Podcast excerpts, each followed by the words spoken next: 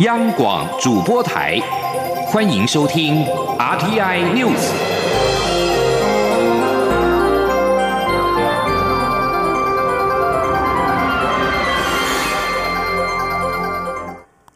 各位好，我是主播王玉伟，欢迎收听这节央广主播台提供给您的 RTI News。今天是二零一八年十一月六号，新闻首先带您关注国际焦点。美国对伊朗寄出全面性的经济制裁。美国国务卿蓬佩奥在美东时间五号表示，针对禁止伊朗石油出口的制裁措施，有八个管辖区，也就是八个进口方暂时获得美国豁免，可以继续向伊朗进口石油，其中包括了台湾、中国、印度、南韩、土耳其、意大利、希腊和日本。经济部官员五号表示，台湾列入豁免名单，反映了我们台湾努力努力的成果。官员透露，台湾自从伊朗进口石油已经日渐减少，但是我方仍持续与美方沟通，主要是希望美方能够了解，台湾几乎所有的能源都依赖进口，寻找替代油源需要更多的时间。而这次美国将台湾列入豁免名单，可以说是反映出了努力说明的成果。美国白宫国安顾问波顿五号则是提醒，豁免不可能是永久性的。波顿指出，美国会竭尽全力施压伊朗，目的是要让伊朗的原油变成零出口。美国也与其他国家合作，要为这些向伊朗购买原油的国家提供替代方案。经济部官官员也表示，这次豁免的期间只有六个月，为了避免在金融经贸方面被美方认为不符合规范，导致列入黑名单或是遭到制裁，未来仍然会配合美方的措施。美国伊朗事务特别代表胡克五号告诉记者表示，自从五月份美国总统川普退出核子协议以来，伊朗已经损失大约二十亿美元的石油收入。胡克表示，美方石油制裁措施已经将一百万桶伊朗石油排除在市场之外，仅此就使得伊朗政权的收益减少了二十亿美元以上。他并未进一步说明这个数字，而依据目前的价格，伊朗每天石油减少了一百万桶，并且使得每个月收益大约减少了二十亿美元。胡克表示，美方并不希望对伊朗恢复石油制裁会对供应市场造成负面冲击。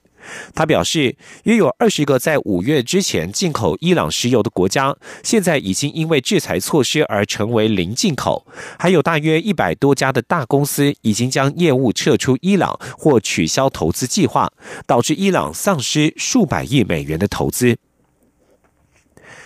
据将焦点转回到国内来关心年底的选战。柯文哲竞选办公室总干事小野出现在支持民进党高雄市长候选人陈其迈的影片当中，牵动北高选情。小野在五号表示，是一群文化界的朋友找他录制，想要谈高雄的电影、电视、生态教育等等。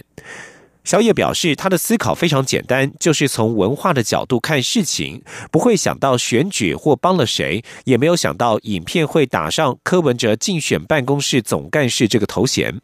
而至于会不会觉得自己被利用，小野表示他不会这样想，只要有人愿意帮助推广文化、生态或电视、电影，哪个党对他来说都不重要。而柯文哲在五号被问到此事时，表示每个人都有自己的人情世故，他不会把自己的意识形态强加在别人身上。柯文哲在被问到国民党禁止高雄市长候选人韩国瑜与他见面时，表示选举不需要这样子壁垒分明、你死我活，选到连人情世故都没有了。今天记者欧阳梦平的采访报道。对于竞选办公室总干事小野拍影片支持民进党高雄市长候选人陈其迈，台北市长柯文哲五号下午受访时表示，小野有跟他说此事，他当时没说什么。柯文哲说，人与人的关系不是只有政党，每个人都有自己的人情世故，他不会把自己的意识形态加在别人头上。他说。就好像台北市政府，你知道，我们的首长哦，从新党到民进党都有，所以我也不会说要把我的意识形态哦去加在别人头上。所以他是讲说，那时候小野跟我讲，我听一听也是叹一口气，也没有讲什么。就是媒体问到这是否开启白绿合作的契机，柯文哲只表示，现在离投票只剩下二十天，很难解释清楚。他认为大家选后应该静下心思考，这一年来一直把他抹红，对台湾或民进党的发展展是好的吗？另外，外传国民党禁止高雄市长候选人韩国瑜和他见面。柯文哲说，其实他与韩国瑜的交情以前就还不错，现在双方都有压力。他认为台湾的选举不需要选到这样壁垒分明、你死我活，选到人情世故都没有了。国民党台北市长候选人丁守中被问到对此时的看法时，则表示，从民进党台北市长候选人姚文智在辩论时狂批韩国瑜，到小野拍摄影片支持陈其迈，都可以看出柯文哲与蔡英文总统根本就是合谋。他面对中央及地方两面夹杀，会更努力冲刺。中央广播电台记者欧阳梦平在台北采访报道。高雄市长选举辩论终于敲定，十九号晚间于三立电视台举行。民进党高雄市长候选人陈其迈在五号表示，就一对一两人直球对决问答。中国国民党高雄市长候选人韩国瑜阵营也允诺参加。陈其迈五号下午到高雄市南子区黄昏市场拜票前受访表示，原本希望五号举行，后来韩国瑜阵营借故拖到八号，接着又拖到十五号，最后变成十九号。他说时间拖晚令人遗憾，本来希望多办几场，现在决定一对一直球对决，把话讲清楚，否则对方一再闪躲，他还担心韩国瑜到到底是否参加。而陈其迈表示，对手一直没有给市民答案和方法，从头到尾讲太平岛挖石油、赌场或人口成长到五百万等等，希望韩国瑜别再闪躲。而韩国瑜阵营则表示，既然说好辩论时间，就会参加到底。年底十项公投榜大选，外界关注对选情会造成何种影响。国民党乐见将可投冲高投票率，带动国民党的选情；而民进党则是认为各方势力抵消，难以左右结果。学者们也普遍认为，公投顶多是为了选举造势的政治攻防战。如果要靠公投影响选举，恐怕是太过乐观。学者也提醒，应该避免公投沦为选举操作的工具。前天央广记者刘品熙所制作的专题报道。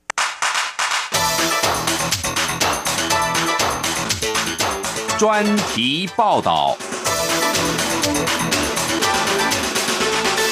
选举倒数不到一个月，与往年相比，今年底的选举特别热闹多元。除了路上随处可见的候选人竞选看板旗帜。街道骑楼也不时可以看到公投发起团体拉起的布条及广告，呼吁大家十一月二十四号回家投票。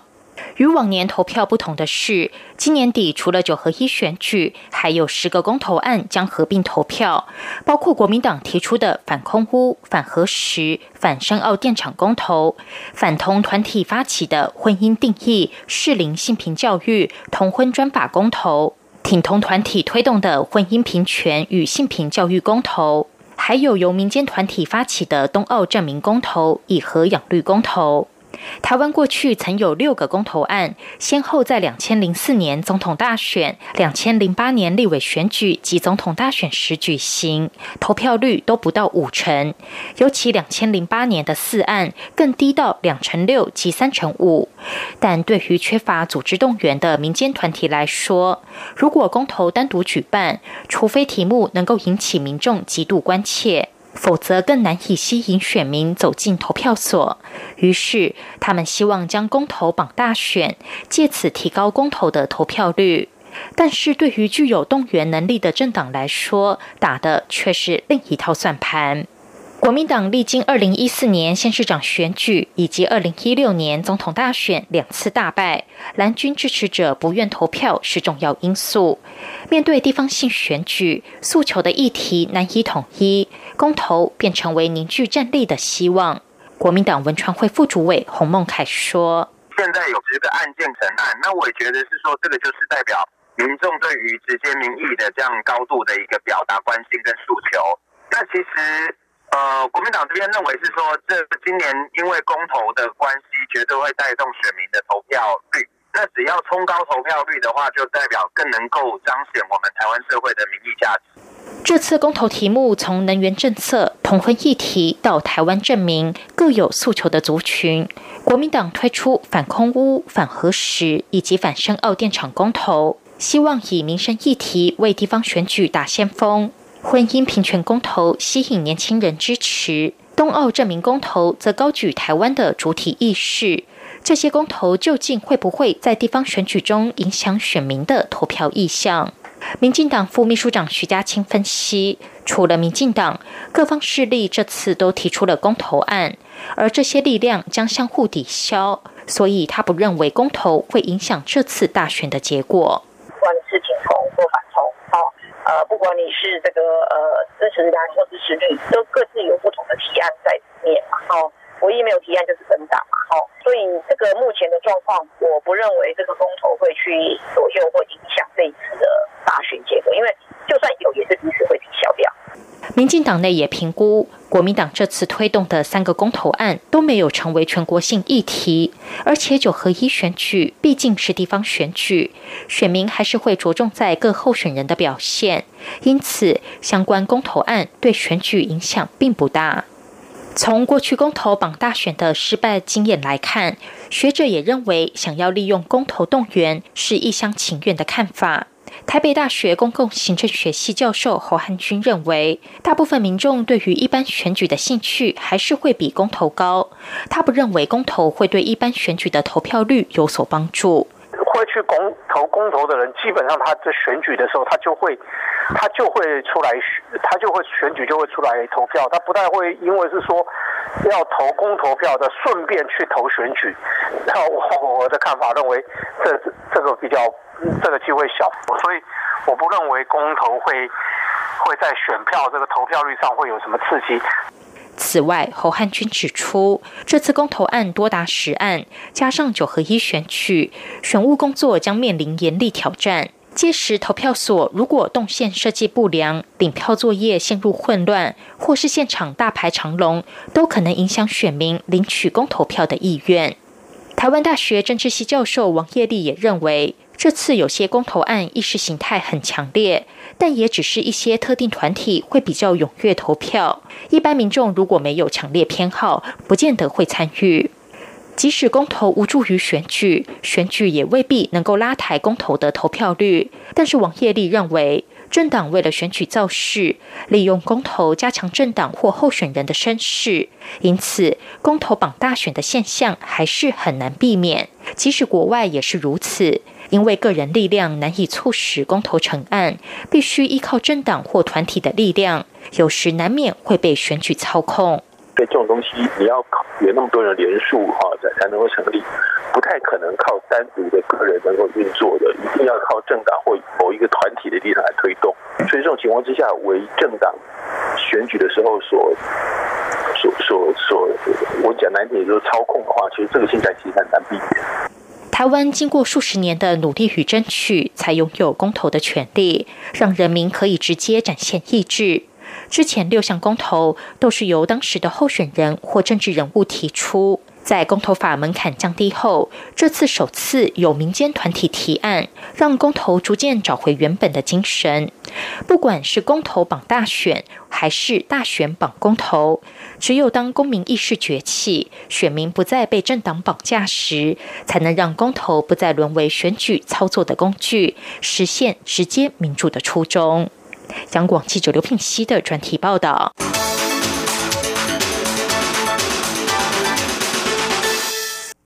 而为了防止网络不实消息影响九合一选举，警政署副署长邱风光五号在立法院表示，截至十一月二号为止，一共受理了八十二件网络不实言论涉及选举的案件，移送了五十七件。而对于有媒体指称中国巨魔工厂频频以假消息企图干预台湾的选举，立委也要求政府必须要有具体的宣誓及阴应。前天记者刘玉秋的采访报道：蔡文总统多次公开抨击假新闻的危害，为防止假消息影响九合一选举，警政署成立查缉假消息专责小组，负责侦办及机动支援县市警察局侦办网络不实言论案件。立法院司法法制委员会古号邀请警政署、法务部、调查局等单位，针对九合一选举如何落实行政中立、维护优质选风进行专案报告。警政署副署长。邱风光在接受民进党立委李俊毅质询时表示，截至十一月二号为止，查缉假消息专责小组共受理八十二件网络不实言论涉及选举案件，移送了五十七件，六十四人，还有二十五件侦办中。现在，呃，网络不实言论的部分共计有八十二件。网络不实言论，是是是，我们包括抹黑造谣这些。我现在先请教哈，网络不实言论怎么定义叫做不实言论？它就是所谓的假消息，假消息是是。我们立案侦办的话，大部分都是根据候选人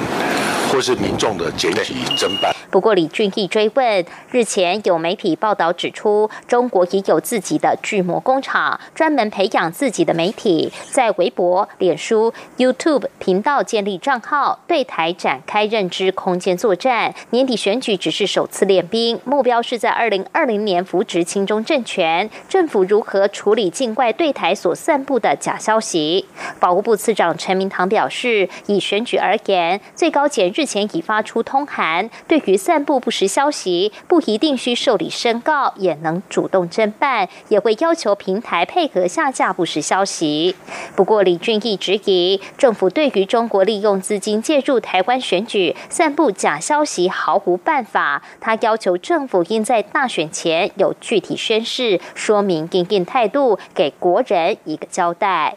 中广电台记者刘秋采访报道。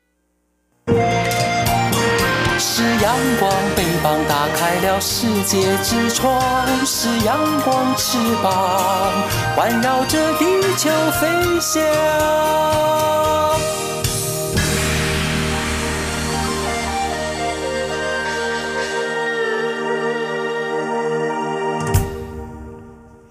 各位好，我是主播王玉伟，欢迎继续收听新闻，关心社会消息。庆富造船集团董事长陈庆南涉嫌海军猎雷舰案弊案遭羁押，十月份以新台币三千两百万元交保，经检方抗告，发回高雄地院重审。法官在五号改裁保金加码两千万元，而陈庆南一时筹不出钱，随后遭到还押。合议庭认为，检方起诉认定陈庆南诈贷六十三亿元，但是没有查获有将这些金额挪用到个人账户，也无法掌握庆富集团还有多少海外资产，而且庆富确实有将贷款用于打造猎雷舰。沈卓原裁定三千两百万元交保之后，陈庆南的亲友以不到二十四个小时就筹得筹到这笔金额，认定应该还有能力募资，改裁定五千两百万元交保。附加条件包括了每天上午五点到八点，晚间到七点必须向高雄市政府警察局前镇分局复兴路派出所报到，限制夜间住居地只能够在前镇的住处，提供二十四小时不关机电话给法院及警方联系。以及呈报汽车的车牌，离开高雄之前也要报备。陈庆南聆聆听判决之后，当庭向法官求情，表示这样子无法做共振治疗。但是晚间九点，陈庆南等不到两千万元的加保金，遭还押高雄看守所。医药消息。日本东京大学研究团队发现，H7N9 禽流感病毒可以在动物之间透过飞沫传染。有专家担心，病毒已经突变成新型的流感病毒，恐怕引发全球流行。对此，我国疾病管制署指出，这项研究结果早在去年十一月就发表，而且尚无足够的证据显示是否会透过动物飞沫传染给人类。台湾目前也未监测到 H7N9 人传人的情况，民众不必过于恐慌。前天记者陈国伟的采访报道。由东京大学教授何刚义玉为首的研究团队，在雪貂实验发现，H7N9 禽流感病毒可从受感染动物咳嗽等飞沫扩散至体外，污染附近环境，同时感染其他动物。日本学者忧心，H7N9 禽流感病毒如果有够多的基因变异，将可能更容易传染给人类。机关署防疫医师林永清表示，机关署将持续进行相关监测。我们的推测还是说呢，目前在动物身上。的确是有可能是有这样飞沫传染的可能，那不过病毒的传染的那个量呢，必须是要是比较大量的，就是在飞沫里面必须要有比较多的病毒的量，才比较有这样子传染的风险。那至于在人跟人之间呢，目前就是我们还没有监测到这方面的情形。林永清说，台湾从二零一三年以来，共发现五个 H7N9 病例，都是在中国大陆疫情流行区遭感染，其中两人死亡，包括一名在去年二月染病的台商。机关署呼吁国人到中国大陆旅游经商，应避免到活禽市场，以降低感染风险。中央广播电台记者陈国伟台北采访报道。为了杜绝部分民众重复就医领药却不吃药，浪费健保资源，卫生福利部健保署虽然寄出了控管机制，但是每年仍有两亿元用于重复用药。健保署在五号宣布，明年一月起将严格控管六十类药物，医生如果重复开药将不给付。健保门诊药费一向是健保一大支出项目。健保署近年调查发现，许多民众喜欢逛医院拿药却不吃药，一年丢掉的药恐怕高达一百九十三公吨。健保署医审及药材组科长张如勋表示。健保署二零一三年起陆续分析用药情形，发现病人重复用药的情形相当严重，因此二零一五年九月起分阶段管理重复用药。首先纳管的是六类慢性病用药，如降血压、降血脂、降血糖等三高用药。去年第四季再将抗血栓、心脏病、抗癫痫等六类药物控管，近四年省下约三点四亿元的药费。不过，根据健保署二零一八年第一季的统计，六十类药物当中约有十八万人重复用药，药费多达七千万元。推估一年就有七十二万人重复用药，浪费健保资源超过二点八亿元。张如勋表示，为了避免重复用药，明年一月起。可能将现行的十二类药物扩增到六十类药物，管理的范围将涵盖健保七成的门诊用药。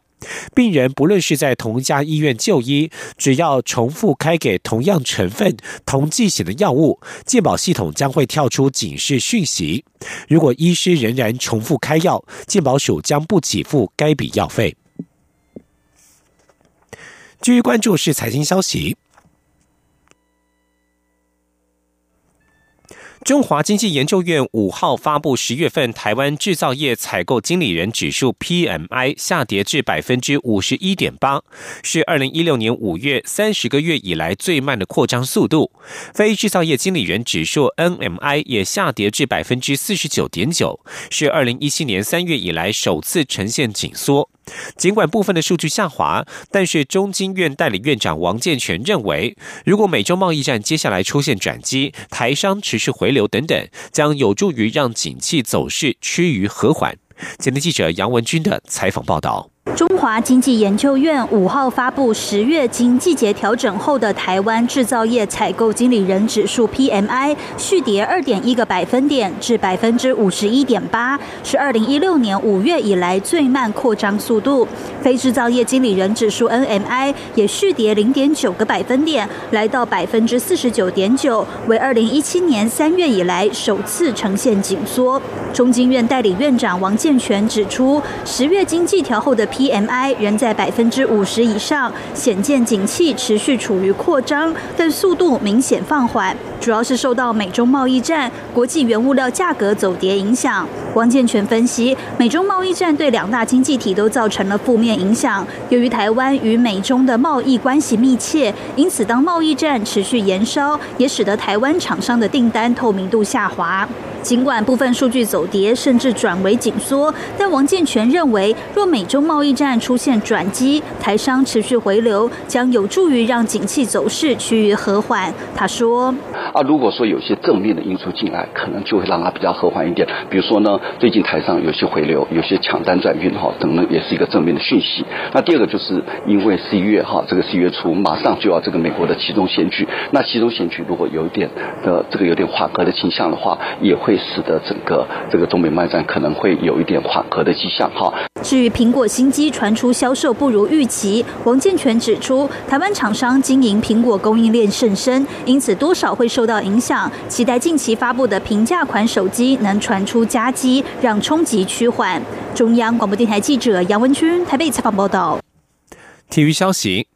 嘉义是台湾棒球重镇，今年适逢嘉农在地的嘉义市棒球场一百周年，台湾棒球名人堂协会与嘉义市政府特别在十一月十一号主办纳鲁湾 X Canon 一百年传承经典赛，邀请东部阿美族棒球与嘉农棒球台湾棒坛两大选手发源地的老中青三代球星齐聚嘉义市棒球场，分享往日的荣光与经验，传承给年轻选手与广大球迷。今天央网记者郑祥云、江昭伦的采访报道：一九三一年，加农棒球队远征日本甲子园，拿下亚军，在日本掀起台湾加农旋风。导演魏德胜甚至因此将这段热血故事搬上大荧幕。嘉义市棒球场也成为了见证台湾棒球起源的重要基地。今年适逢嘉义市棒球场一百周年。台湾名人堂协会就特别在十一月十一号集结东部阿美族棒球体系与加农棒球体系这两大台湾棒球选手发源地的老中青三代球星，来一场拿路万卡弄一百年传承经典赛，要将他们过往的青春热血和努力坚持与年轻一代的球员与球迷分享。这些代表球员中，包括父亲与叔叔都曾是远征日本甲子园的捕手与投手的中华之棒前三山虎队创队元老蓝文成。他说自己受到父亲的影响，终生与棒球结下不解之缘。蓝文成说：“这家伙从小，嗯，因为呃热爱棒球，所以他也希望说我们几个小孩子都能够传承到棒球这一块。我记得我小时候三四年级哦。”他就到山上去砍木头，然后自己削木棒，然后砍一个竹子，弯弯的竹子，然后用那个尼龙绳编一个袋子，把球装在里面，就让我练习挥棒，练习打击。曾在一九七九年威廉波特少棒比赛演出六局十八人次三振完全比赛世界少棒纪录的陈兆安，则要代表当年嘉义铺子少棒队成员参加今年百年传承经典赛，分享往日荣光。陈兆安说。在这场比赛，呃，我所创造的一个完全三振纪录十八次人，十八人次，所以说我都简称它为十八 K。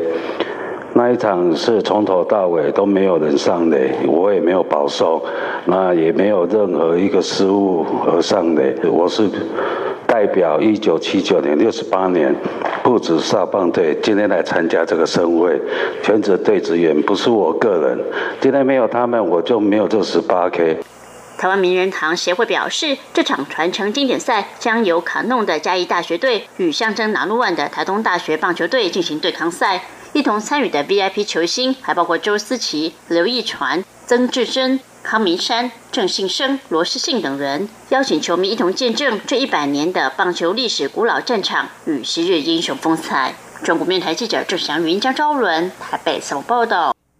继续关注国际消息。美国有线电视新闻网 CNN 报道，在美国国会其中选举投票日前夕，民主党所获得可能选民的支持度继续以两位数字领先共和党，双方的支持度分别是百分之五十五和百分之四十二。